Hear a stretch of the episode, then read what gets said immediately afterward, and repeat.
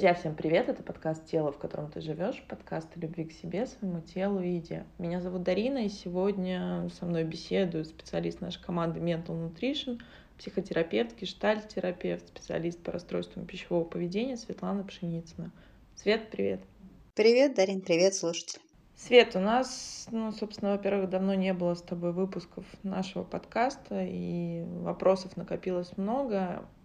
И, наверное, мы с тобой как всегда, возвращаемся к истокам. И я знаю, что все... Вы знаете, друзья, вообще интересная тенденция. Так работает теория поля, наверное, теория пространства, что как мы выбираем своего терапевта, своего специалиста. Бывают запросы, которые могут э, решиться за 10 сессий, за 5 сессий, у кого-то за полгода. И запросы у всех разные. И вот как-то интуитивно, ведь у нас нет возможности понять сразу, мой терапевт это или нет. И вы очень часто обращаетесь, и все, кто обращается к тебе, Свет, я знаю, что там всегда очень про глубину, очень про глубину и в хорошем смысле, и в плохом в части отношения к себе. Но это всегда какие-то глубинные, фундаментальные вопросы, которые требуют времени. И, наверное, исходя из этого, мне всегда с тобой хочется обсуждать темы, которые, во-первых, откликаются мне, друзья, я всегда об этом честно говорю, которые актуальны мне на текущий момент или которые что-то поднимают во мне внутри. И сегодня мне хочется с тобой поговорить про тему внутреннего критика и то, как мастерски он управляет нашими желаниями, нашими поступками, нашим вообще в целом восприятием мира.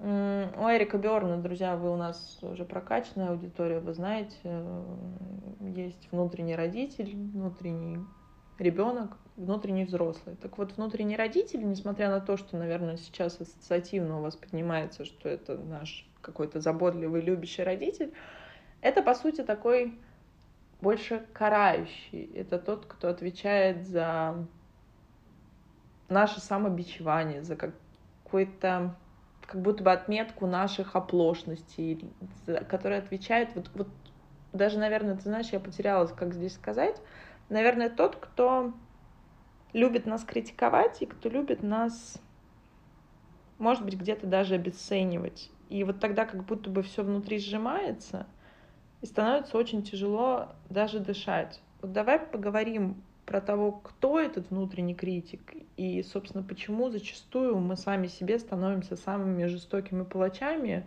и, собственно, со стороны-то нам критика других уже не так актуальна, потому что она как будто бы выглядит иногда как поглаживание на контрастах. Ну да, самый жесткий палач, который вообще существует у людей, это он сам. Жестче палача не бывает никогда. И вот этот голосок, который внутри нас сидит, кстати, прислушайтесь к нему, да? А он чей? Женский, мужской голос. Каким голосом вы себя критикуете? Критик – это всегда оценка. Это всегда нахождение того, что тут не так, ты недостаточно, у тебя здесь не хватает – и это всегда э, идет из детства. Всегда. Э, ребенка же оценивали родители. Там мама, папа, и они говорили. М, здесь не так. М, а вот туда, но нет. И ребенок как будто отвыкает. Он даже может не то, что даже отвыкает, он привыкнуть к этому не успел. Он понимает, что все, что он не сделает, во всем есть изъян. Все неплохо, да, нехорошо, все недостаточно. И поэтому он автоматически научается. И когда вот этот взрослый уже даже отходит от него, может, там переехал, да, или вообще человек вырос, или даже взрослый этот может умереть, его физически нет. Ребенок носит его внутри себя человек носит его внутри себя. И что-то делая, он, ему уже не нужна оценка извне такая, критикующая оценка. Она у него всегда с собой. И вот эти внутренние критики, они же делают что? Они делают обесценивающие. Там взор направлен на минусы, не дает развиваться. Человек постоянно недоволен собой. Ты понимаешь, довольство рождает испуг, потому что это не характерно. Нельзя как будто бы быть полностью довольным собой. Нехарактерное состояние. А когда плохо, это, ну, вроде как бы, а так всегда было. Не было по-другому. Поэтому, ну, такое состояние хреновое, но привычное. Человек в этом живет.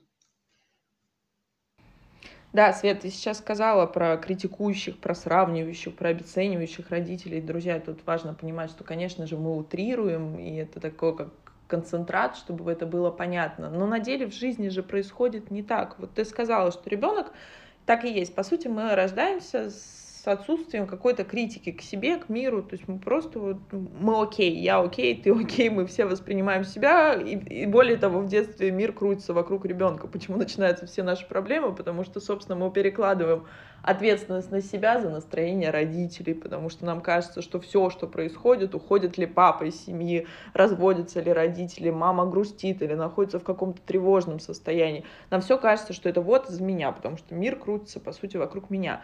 Но вот если взять из реальной жизни, то есть как это может выглядеть? Вот то состояние, когда мы понимаем, что мы как будто бы не до, или как будто бы мы делаем не так. Ведь мне очень хочется здесь как будто бы немного оправдать родителей, потому что, ну, друзья, это действительно малый процент, и мне хочется, чтобы он был малым, где это преднамеренное поведение родителей. Ведь чаще всего они хотят сделать лучше, но получается так, как, собственно, получается.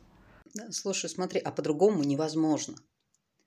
Ну, по-другому невозможно. Смотри, а как я могу научиться чему-либо, если я не совершаю ошибок? А если я совершаю ошибки? Ну, условно, да, я начинаю мыть посуду, не знаю, там, на столе. Ну, я ребенок, возьми, я ребенок, и я чего-то не умею. Естественно, естественно, и это норма. Я буду это делать так, как я, ну, как я думаю.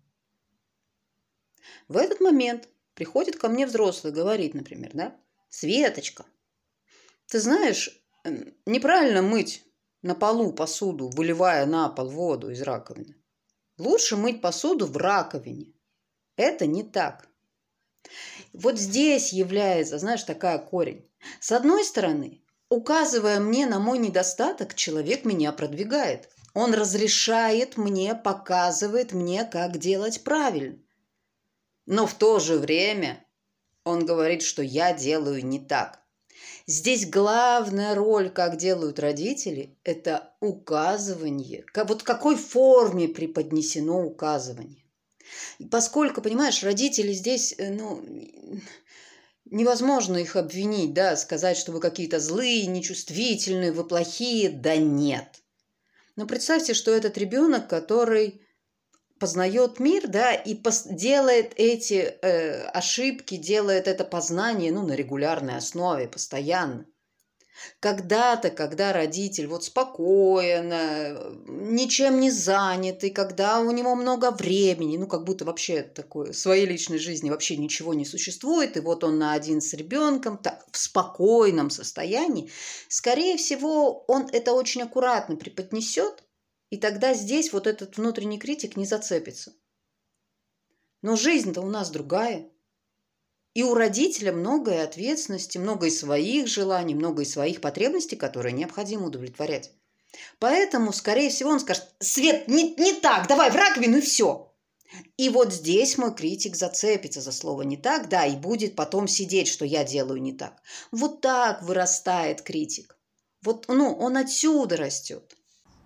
Но, подожди, но подожди, мы же живем, ну вот исходя из этого, да, абсолютно поддерживаю, мы же живем не в вакуумной среде, да, и безусловно у наших родителей, друзья, нужно понимать, что мы, к примеру, поколение тех, кто жил с родителями, которые испытывали огромное количество напряжения, огромный ряд трудностей, и там, собственно, о психотерапии никто не говорил, и даже как-то как такового этого не было. И не было Петрановской, которая учила нас, как разговаривать с детьми, как их воспитывать, и всех остальных прекрасных авторов, которые есть сейчас и дают возможность вам хотя бы посмотреть под другой призмой, как я могу еще объяснить ребенку, и суть остается та же, но как бы меняется подача, и от этого под... меняется все. И что тогда делать? Объясни мне, пожалуйста. То есть мы, по сути, все все дети, все выросшие дети, которые стали взрослыми, так или иначе слышали в свой адрес какие-то фразы. И у меня до сих пор меня триггерят, когда я слышу родителей, которые говорят, ты что, дурак, или ты что, идиот. То есть это такие, это крайние степени, да, там проявляются чувства. Проблема еще, друзья, у нашего российского менталитета, что мы не умеем извиняться. Мы умеем говорить, иди ешь, вот это вот тоже очень моя любимая конструкция, что действительно вместо того, чтобы сказать, что действительно вы были неправы перед своим ребенком, мы выбираем вот какие-то закрывать его базовые потребности. И, кстати, очень много у кого есть нездоровые отношения, скажем так, сложные с едой, тут тоже очень много не пищевого фактора именно в взаимоотношениях. А вот Хорошо, мы вырастаем, берем за основу, что все мы вырастаем с внутренним критиком, и у него есть безусловные плюсы, он действительно нас как-то корректирует, он помогает нам адаптироваться во взрослом мире, он показывает реальную или нереальную оценку нас. То есть мы все, друзья, с вами друг, друг, с друг с другом сравниваем. Ну, то есть это какой-то такой наш механизм внутренний, как минимум эволюционно, чтобы мы с вами выжили. Но, Свет, мы же говорим с тобой здесь все-таки о перекосах. То есть как, давай тогда начнем, как в норме должен выглядеть наш внутренний критик, чтобы он нас не уничтожал, чтобы не включались вот те самые саморазрушающие программы. И дальше перейдем к моменту, когда это уже где-то состояние гипер или в обратную сторону, когда у меня вообще отсутствует критика. Смотри, да, правда, все, что есть, все чувства, которые у нас есть, злость, обида, зависть, условно плохие, они должны быть, и они необходимы. Любое чувство, э, любые моменты, если они переходят в крайность, любые крайности плохи. Хорошие со знаком минус, э, все плохи в крайностях. Все хорошо, все важно в середине.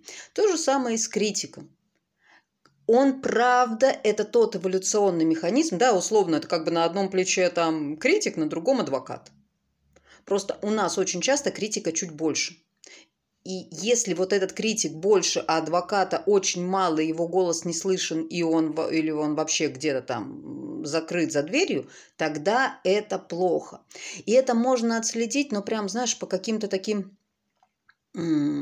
по постоянному недовольству, например, своей внешностью. Я всегда собой недоволен, мне не нравится там, э, ну вот просто вот давайте изменим мне грудь или давай я сейчас похудею, да, ну вот это непринятие с собой. Э, маркируют большого внутреннего критика, который мешает, да, вот от неловкости, стыд, ну вот по поводу и без. Ну, знаешь, когда вот есть такое, ну, как-то вот нехорошо, я как-то стыжусь, я боюсь э, выделяться, я боюсь показываться. Опять же, если я всегда себя сравниваю с окружающими, ну, так или иначе мы сравниваем, но ведь это бывает, ну, как-то, м-м, там, ну да, вот здесь она лучше, а вот здесь лучше я. Ну, это здорово. А если я себя всегда сравниваю, и вот это сравнение всегда идет в пользу Э, последних. Все время окружающие лучше. Ну, то есть я не разрешаю себе видеть какие-то моменты к себе хорошие, да. Естественно, это может выйти э, в непроходящее раздражение. Но представь, если я всегда чувствую, что они лучше, что кто-то другой по-другому. А я пытаюсь постоять на носочках, вытянуться. Да, вот этот перфекционизм, желание там во всем быть идеальной, как будто я буду хорошим, я буду правильным, я буду идеальным, только если я прям вот на вершине точки, ко мне нельзя придраться. А такое невозможно. В этой вселенной такое невозможно. Всегда может найтись кто, кто чуть выше. Всегда может найтись тот, кто более, там, не знаю, изысканнее одет Понимаешь, вот эта требовательность, э, которая возникает, она вызывает непроходящее раздражение. Понимаешь, там внутри начинает вот разъедаться. Ну как чувствовать себя постоянно ну, неполноценным, да, ну, условно, там, не, не до, там, каким-то недотягивающим. Понимаешь, и тут что самое вот эта избыточность этого внутреннего критика, она ведет к тому, что человек стирает внутриличностные границы, понимаешь? Он как индивид обесценивает себя. Ну вот как личность. И это человек, который... Ну, он же начинает бояться проявлять свои какие-то творческое начало. Человек, он же про творчество, понимаешь, про эмоциональность. Э, про творчество я здесь не имею, там, да, рисование, там, музыку, ну, вот в творчество в этом понимании.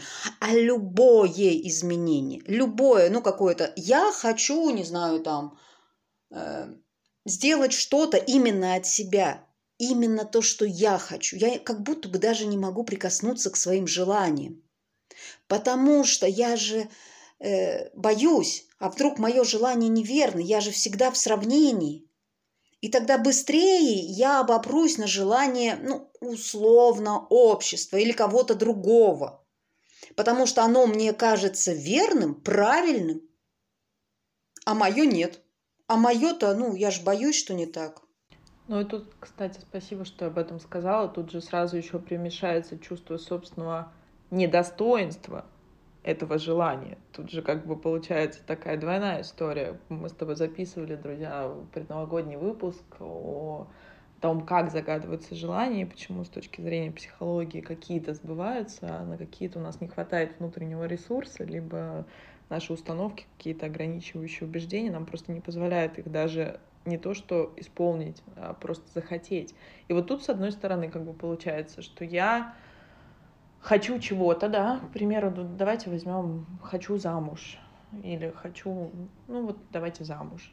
Но тут же у меня примешивается «я этого недостойна», потому что я, не знаю, еще во мне плюс 5, 10, 105 лишних килограмм, и нос-то у меня, собственно, какой-то не такой, и грудь у меня меньше, чем у Глажки соседней парадной, и вообще у меня на работе меня не повышают уже третий год, и все. И то есть как будто бы вот она моя энергия, я чего-то захотела для себя, но тут же мой внутренний критик вспомнил, да куда тебе? И, друзья, это вот, вот этот маркер, внутренний голос, это да куда тебе? Да это про кого-то другого, это вообще ты как бы расслабляйся, выдыхай, то есть это не про тебя. Как вот здесь? То есть вот это же очень страшное чувство, и тогда я как будто бы обратная сторона, ты говоришь раздражение, а у меня обратная сторона это как будто бы тогда я и хотеть не буду, и стараться не буду, потому что я уже не до. Смотри, здесь, э, ну давай, внутренняя критика, это, ну, это же всегда защита. Изначально, когда она вырастает, вот из детства, да, это защита. Чтобы мама на меня не злилась, надо как-то сделать все идеально. Ну, вот, чтобы не было такого, что «О, ты здесь не до». И я стараюсь, я стараюсь. Ну, и как э, такой э, большой критик – это защита. Ты здесь говоришь «я хочу». А действительно ли я хочу? Скорее всего, здесь звучит слово э, «мне надо выйти замуж». Надо. Понимаешь, и вот это надо выйти замуж, чтобы стать такой, как все. А потом вот как раз на это надо ложиться все то, что ты говорила, да. Потому что, ну, мне надо выйти замуж, чтобы, ну, встать на одну линеечку со всеми. И я выхожу, ну, а, а как выйти замуж, чтобы стать как все, да? И тут у меня и вес примешивается, и образование, и работа, и вот это все, что почему я не могу. И смотри, и это еще как будто больше закапывает человека. Я даже замуж выйти не могу. Все вышли, а я не могу. Причем, когда начинаем работать с таким человеком, да, там, а ты действительно-то хочешь замуж? Ну как же все вышли? Ну, все вышли, да. Ну, кто-то там, твой ряд знакомых вышел ты хочешь? И вот этот вопрос «ты хочешь?» он заставляет человека посмотреть вовнутрь чего? Вовнутрь себя, да? Вовнутрь чего? И обратиться своим взором туда. А там заблокировано к своим истинным желаниям, потому что а нельзя ничего хотеть, там опасно. Потому что а вдруг я что-то захочу, что хотят, не хотят другие, да, вот эти все рядом стоящие и они начнут меня критиковать. А имею ли я право на свое желание? А могу ли я его правильно осуществить? Понимаешь, вот это все оценочность правильно, неправильно, ну, делает же нас очень зависимыми от оценок окружающих. Мы как будто думаем, что окружающие какие-то сверхлюди, которые знают, как правильно. А ни хрена никто не знает, как правильно. Каждый живет своей жизнью. Причем, понимаешь, он же... Каждый человек живет своей жизнью. И у каждого есть какие-то свои переживания, свои оценки. Опираться на них это, ну, не знаю, это как вот опираться, садиться на сломанный стул. Ну и тут получается, что по сути внутренний критик есть во всех. И ты говоришь, что это как бы сберегающая функция, которая вообще в норме призвана нам помогать. То есть она нас как минимум как-то с вами ставит в определенные, друзья, рамки, чтобы мы просто выжили. Ну, потому что если бы у нас не было здоровой внутренней как-то критики к своим действиям, поступкам и всему остальному, то я думаю, что мы бы с тобой точно бы не, подпи- не записывали сейчас подкасты, в принципе, бы нас не было, потому что где-то даже на уровне эволюции наш мозг, который еще не успел за вот этим прекрасным веком технократии, и живем-то мы с вами, друзья, в таком прогрессе, ну, дай бог, последние 50, ну, 100 лет — для мозга это ни о чем, ну, то есть для нашего. И, соответственно, это как бы изначально функция была охранительная.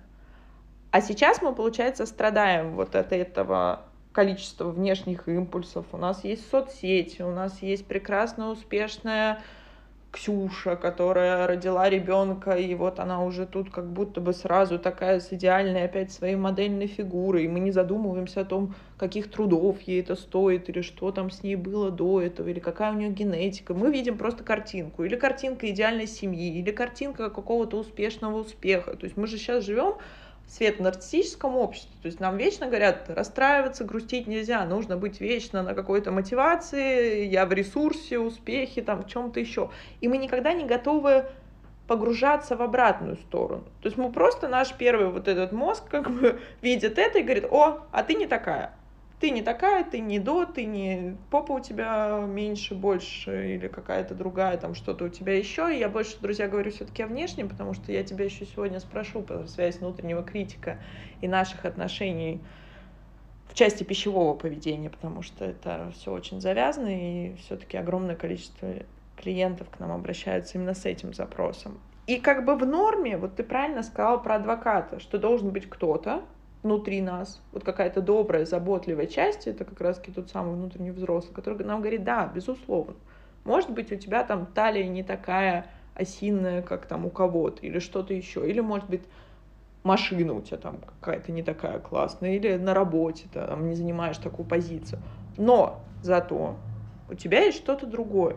И это вот тот самый как раз-таки наш внутренний, ну, условно говоря, я даже не знаю, ну, действительно адвокат, который как-то нам дает, а я еще ничего. Ну, то есть у меня все хорошо, да, я хочу лучше, или я хочу выше, но я уже принимаю то, что есть сейчас, и я нормальный в базе. Но в большинстве случаев, Свет, так не происходит. И вот куда выливаются эти перекосы? То есть что может быть маркером, как для тебя, как для терапевта, для тех, кто нас слушает – что, ну, все-таки внутренним критикам у меня есть вопросики. То есть куда это может вылезти? Кроме тех маркеров, да, вот это внутреннее переживание, постоянное отрицательное к себе отношение, да, вот эта требовательность, перфекционизм, раздражение, которое вообще не понимает, откуда оно, ну, откуда корни, да, вот еще. Э, еще маркером всегда является, что человек живет как бы в постоянной позиции ребенка внутреннее ощущение, что постоянно кто-то есть взрослый, который его оценивает. Он постоянно чувствует, что он не дотягивает, что как будто не имеет права на свои потребности, на свои желания, что он постоянно какой-то не такой.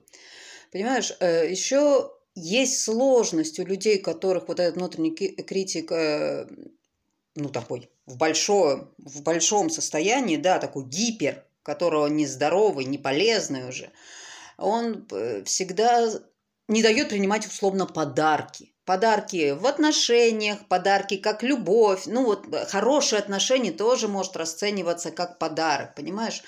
Он э, боится их принимать. Он думает, ну да, я вот сейчас как? Я сейчас как? А как мне с этим потом относиться? Человек же это делает, ну вот, он не дарит.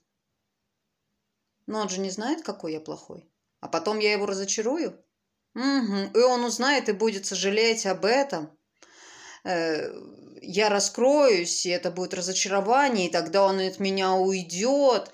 А если он от меня уйдет, мне станет плохо. А зачем мне, чтобы становилось плохо? Да, а давай я лучше вообще не буду там с ним.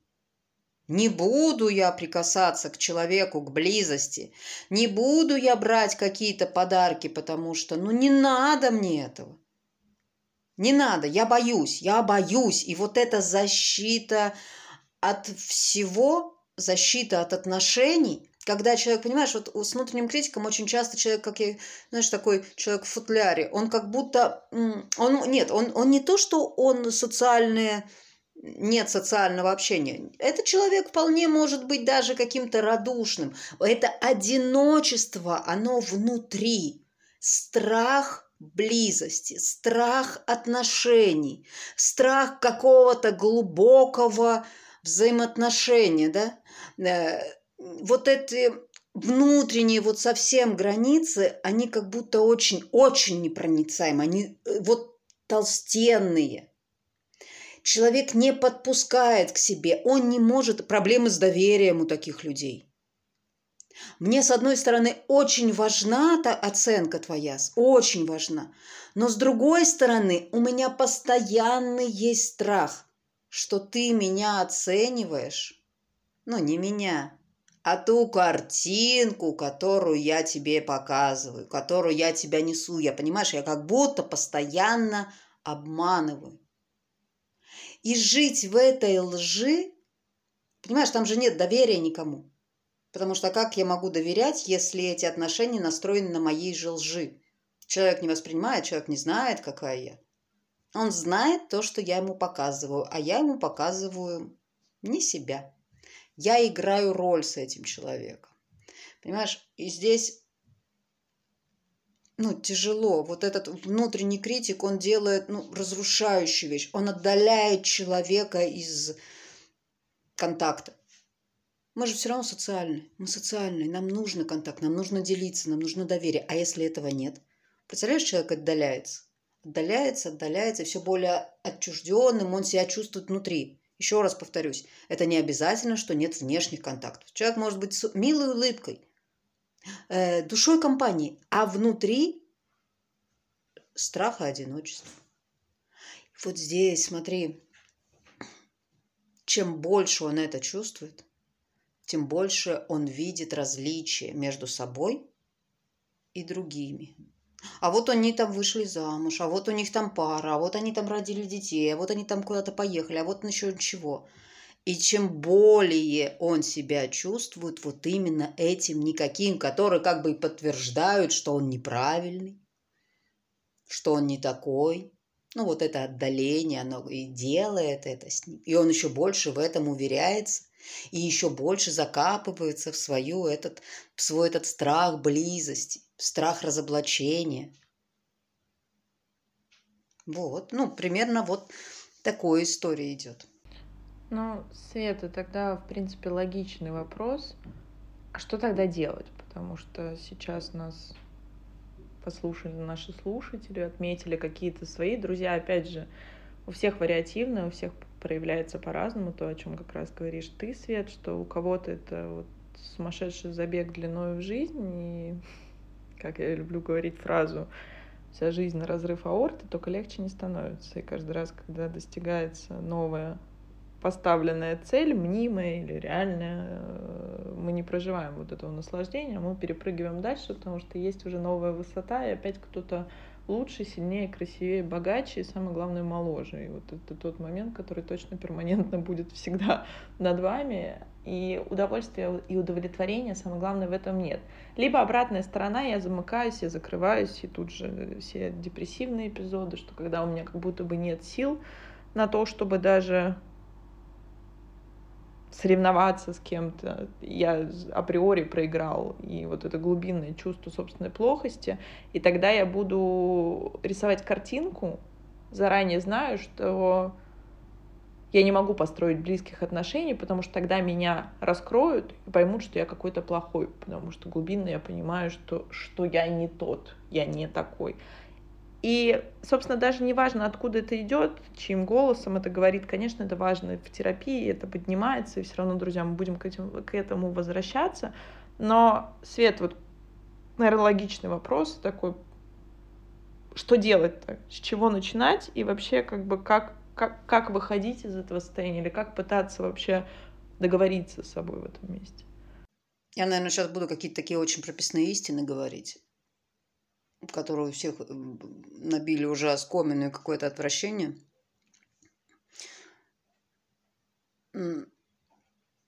Во-первых, надо признать, что он есть и он токсичен. Ну, что это не норма. Не бывает никогда человека прям с одним минусом. Да, что вот, и, вот не бывает человека, никого не бывает, ничего не бывает, что просто вот везде все хуже. Ну, не бывает. А если не бывает, значит, есть точно что-то хорошее. Ну, есть что-то в человеке хорошее, где он молодец, где он полный молодец, где этот внутренний критик ну, не нужен где он не работает. Если есть что-то, то уже хорошо.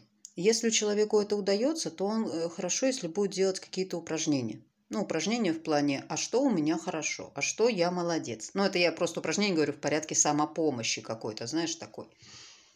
А вообще, э, что можно делать? Правильно, естественно, да, что я буду говорить, потому что сам себе психолог, как сам себе стоматолог. Больно, неудобно, чревато осложнениями. Невозможно быть э, прям самому себе психологом, потому что мы живем в этой среде. У нас же не получится взглянуть на ситуацию, находясь исключительно в ней без помощи, без видения чего-то. Нам же кажется, что как мы думаем, так думают все. И это норма, ну это как-то. У всех такие вопросы возникают. Ну это, это если не касается, какие мы плохие. Тут мы прям все короли. У нас у одних все так плохо, мы одни самые неумехи. Ну вот так. Э, не про здоровье я такое сейчас сказала. Поэтому, конечно, лучше помощь э, психотерапии психолога, психотерапевта, я на самом деле бы здесь лучше бы сказала, что правильнее здесь идти в групповую терапию и встречаться с другими людьми, с схожими историями. Знаешь, нас же очень окрыляет, особенно если это работа с внутренним критиком, да, очень, когда мы говорим, мы одни плохие, а все хорошие, а представляешь, а тут встречается несколько человек, например, там, да, группа 8-12 человек, вот 10 человек, которые говорят, о, и у меня так же.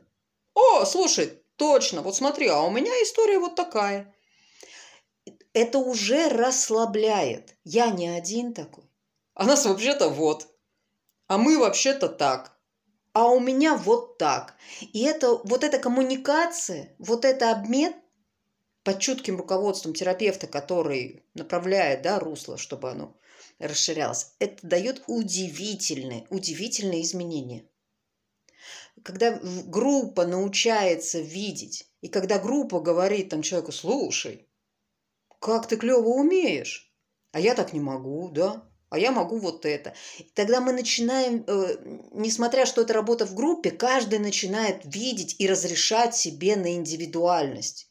Он видит отклики, он их принимает, он дает свои отклики. Понимаешь, вот этот обмен, я почему очень люблю работать с группами, да, потому что работа группы, вот эта сила группового процесса, она дает какие-то иногда удивительные результаты удивительная. Она прямо так сплочает и прям разрешает человеку быть в социуме с самим собой. И в конце концов вот это его разрешение на индивидуальность и принятие себя таковым, я такой. Я имею право быть таким.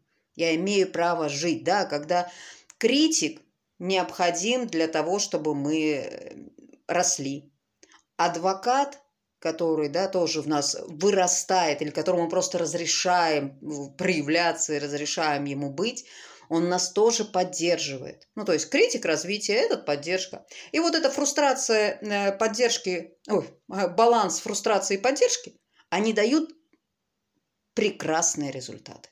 И когда это внутри нас создается вот этот баланс, становится спокойно, хорошо, разрешается себе все. Все. Я могу с тобой быть близка. могу тебе открываться. Мне не страшно предъявить себя, какая я есть. Вообще-то я не столько нуждаюсь в твоей оценке. Я знаю про себя все. Я могу сама себе оценить. И что самое важное, верить в то, как я себя оцениваю. Принимать эту оценку. Не нуждаться в опорах вовне. Моя внутренняя опора самая крепкая и самая важная. Вот. И это дает, ты знаешь, как будто бы даже вот по ощущениям из того, что ты сказала, это дает колоссальный ресурс, друзья. И это действительно вот тот, тот самый не ресурс из цитат в соцсетях, а это то, что нам позволяет двигаться, расти, добиваться того, что мы хотим, да даже не добиваться, а просто проживать эту жизнь комфортно и счастливо в своем теле. Собственно, чему посвящен весь наш проект. И я напомню, друзья, что каждый месяц у нас набираются психотерапевтические группы. Это и онлайн-группы коррекции нарушений расстройств пищевого поведения, и терапевтические группы. И, собственно, вы знаете все ссылки в описании, вы знаете, где нас искать. И ты знаешь, я пока тебя слушала, мне вспомнился фильм «Револьвер». Друзья, не могу вспомнить к своему студу режиссера, но там потрясающий момент, где актер спускается в лифте, и вот как раз-таки его вот этот голос, внутренний критик, и как он кричит, что мы же с тобой дружили, я всегда был с тобой рядом, я всегда был твоим другом, просто токсичным другом. И вот, наверное, наша задача, чтобы этот внутренний критик был одновременно для нас и учителем, и тем самым стоп-краном, который нас действительно зачастую спасает и зачастую является другом, чтобы, потому что критика нам необходима. Но при этом он был и поддерживающей фигурой, вот тем самым адвокатом, о котором говорила ты, Свет. Спасибо тебе большое за наш выпуск. И, друзья, сегодня с нами был специалист нашей команды Mental Nutrition, психотерапевт, гештальт-терапевт, специалист по расстройствам и нарушениям пищевого поведения Светлана Пшеницына. Пока-пока. Друзья, пока-пока.